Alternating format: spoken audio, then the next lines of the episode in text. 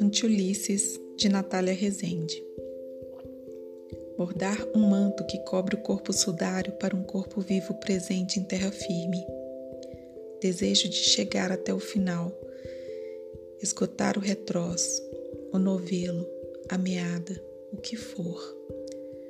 Bordar um manto até a carne dos dedos atravessar o tecido do sudário pele calejar os dedos e os olhos que não se virarão nunca mais.